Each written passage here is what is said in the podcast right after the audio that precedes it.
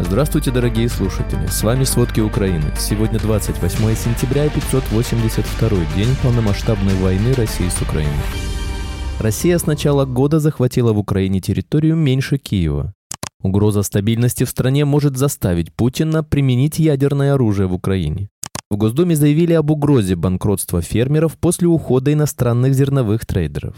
Путин констатировал провал попыток остановить рост цен на бензин а также потребовал найти замену импортному оборудованию, необходимому диабетикам за неделю. Обо всем подробнее. Российские войска смогли захватить около 500 квадратных километров территории Украины за 9 месяцев текущего года. К такому выводу пришла газета York Times на основе данных Института изучения войны. При этом, как отмечает издание, в этом году Россия планировала захватить весь Донбасс, что является одной из официальных целей войны для Москвы. В общей сложности российская армия заняла около 857 квадратных километров с начала года, но вооруженные силы Украины отбили часть из них. В результате территориальные достижения России составили территорию меньше площади Киева. До начала войны Россия контролировала около 7% территории Украины, включая оккупированный Крым. В 2022 году в ходе полномасштабного вторжения Москве удалось захватить еще 10% территорий, но в этом году территориальные приобретения меньше 1%. Несмотря на небольшие успехи ВСУ в Запорожской области, в августе линия фронта фактически перестала двигаться. Россия оккупировала намного больше земель на северо-востоке. В свою очередь, украинское контрнаступление, начавшееся в июне, показало минимальные результаты. В то время как российские силы комфортно удерживают уже занятые позиции, вместо продвижения вперед замедление контрнаступления ВСУ сопряжено с большими рисками для Киева. Затянувшаяся тупиковая ситуация может ослабить поддержку Украины со стороны Запада. На полях сражений в Украине установилось некоторое равновесие, и обе стороны избегают очевидной эскалации. Но ситуация может обостриться вплоть до решения Москвы применить ядерное оружие, считают эксперты Rand Corporation, которая проводит для государственных органов США исследования по вопросам национальной безопасности. Серьезное ухудшение ситуации на фронте, а также угроза внутренней стабильности может подтолкнуть Путина к мысли о необходимости эскалации, включая прямое нападение на НАТО, более активное использование российских ВВС на территории Украины, применение химического, а также ядерного оружия в Украине. Технические и операционные сложности сильно затрудняют его применение на поле боя в Украине, но если Путин и его ближайшие сподвижники будут ощущать угрозу своей власти, ядерная эскалация может стать для них более привлекательным вариантом. При этом близкий друг Путина Михаил Ковальчук заявляет, что России необходимо возобновить испытания ядерного оружия и взорвать его на новой земле, чтобы, как в 1961 году, заставить США договориться.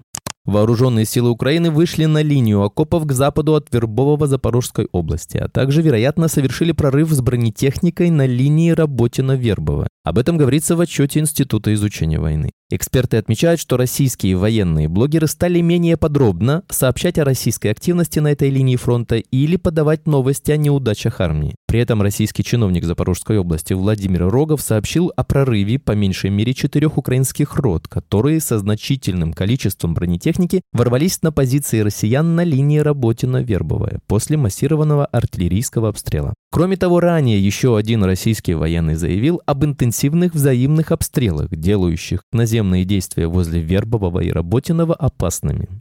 Российские войска готовятся к наступательным действиям на Купенско-Лиманском направлении. После затишья россияне начинают активизироваться в этом направлении. Об этом сказал начальник пресс-службы восточной группировки войск ВСУ Илья Евлаш. Напомним, в начале сентября генерал Александр Сырский сообщал, что российские военные на Купенском направлении завершают подготовку штурмовых отрядов, а на Лиманском заменяют войска. Российские войска в ночь на 28 сентября атаковали Украину 44 ударными дронами «Шахет-136-131». 34 из них было уничтожено. Пуски были осуществлены с юго-восточного направления район Приморска-Ахтарска и оккупированного Крыма. Об этом сообщают воздушные силы ВСУ. Также за последние сутки уничтожены 6 разведывательных беспилотников оперативно-тактического уровня.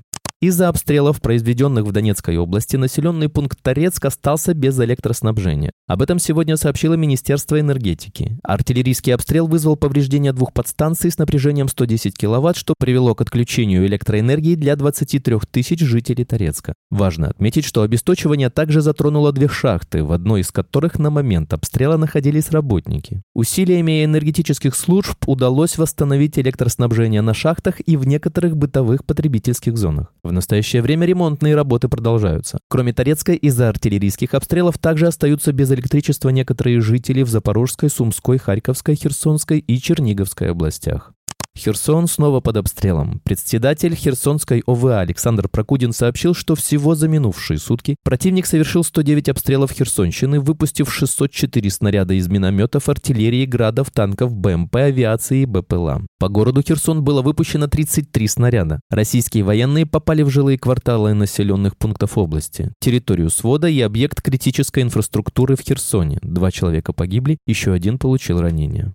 27 сентября в Донецкой области российские вооруженные силы атаковали несколько населенных пунктов, включая Константиновку, Торецкий, село Калиновка в Часовоярской АТГ. По предварительным данным, против мирных жителей были применены авиабомбы и танки. В результате атаки погиб один житель, а несколько других получили телесные повреждения. Пострадавшие доставлены в медицинские учреждения. Кроме того, атака повлекла за собой разрушение более 20 частных домов, а также повреждение газопровода и электросетей.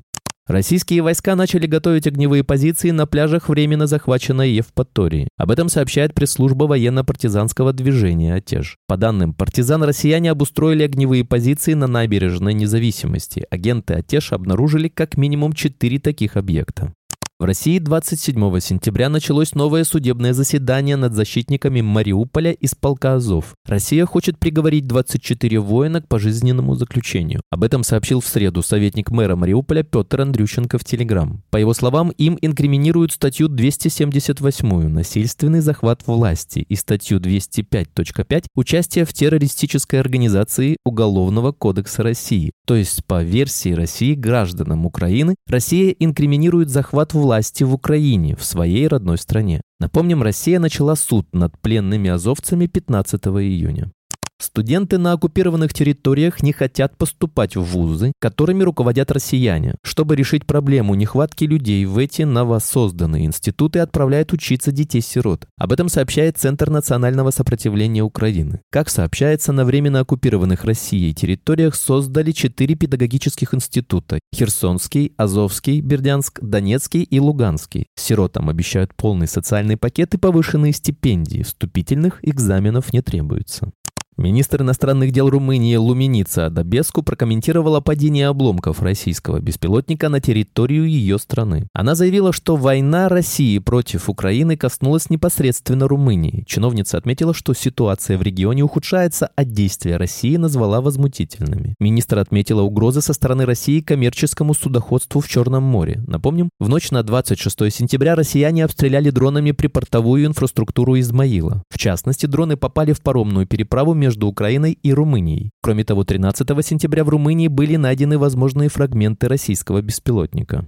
Монополизация зернового рынка после ухода иностранных игроков, которые покинули Россию после начала войны в Украине, поставила на грань банкротства тысячи фермерских хозяйств. Сейчас зерновые трейдеры закупают зерно ниже себестоимости, и это разрушает экономику фермерских хозяйств, заявил член Комитета Госдумы по аграрным вопросам Сергей Лисовский. По его словам, причина происходящего в низкой конкуренции. Еще несколько лет назад трейдеров в стране было 400, сейчас всего 3, пожаловался депутат. Между этими этими тремя игроками поделены квоты на вывоз пшеницы, и такое положение позволяет им выкручивать руки производителю. По словам Лисовского, в первую очередь банкротство грозят небольшим хозяйствам, у которых невелик запас прочности. Формально на зерновом рынке конкуренция среди трейдеров присутствует, но на деле ее нет, посетовал депутат.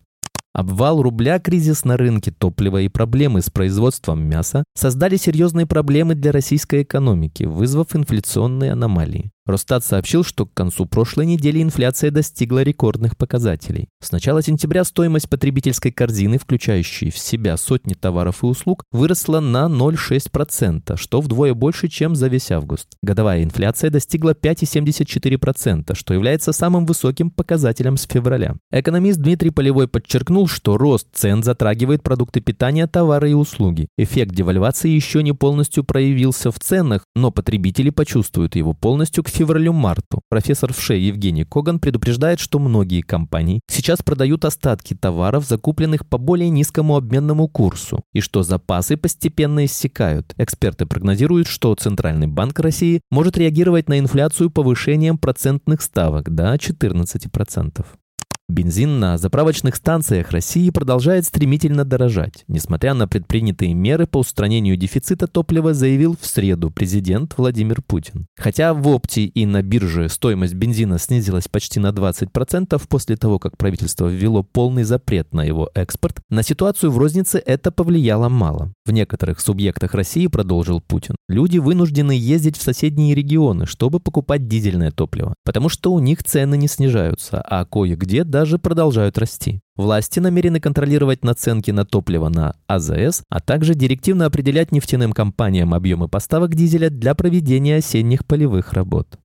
Президент России Владимир Путин выразил недовольство действиями Минздрава из-за возникновения дефицита устройств непрерывного мониторинга глюкозы, необходимых для больных диабетом. На проблему пожаловался руководитель исполкома Общероссийского народного фронта Михаил Кузнецов, после чего глава государства потребовал от министра здравоохранения Михаила Мурашко срочно принять меры по ее решению. Через недельку все-таки мне еще раз передоложите, что и как вы предполагаете сделать в ближайшее время чтобы ситуацию изменить к лучшему в нужном нам направлении, сказал Путин. Спасибо, это были все главные новости о войне России с Украиной к этому часу. Помните, правда существует, а мы стараемся сделать ее доступной. Если вам нравится то, что мы делаем, пожалуйста, поделитесь этим подкастом с друзьями в России. Также, если вы хотели бы помочь нам делать материалы еще более качественными, пожалуйста, оставляйте фидбэк. Это очень важно для нас и для распространения правдивой информации. До встречи.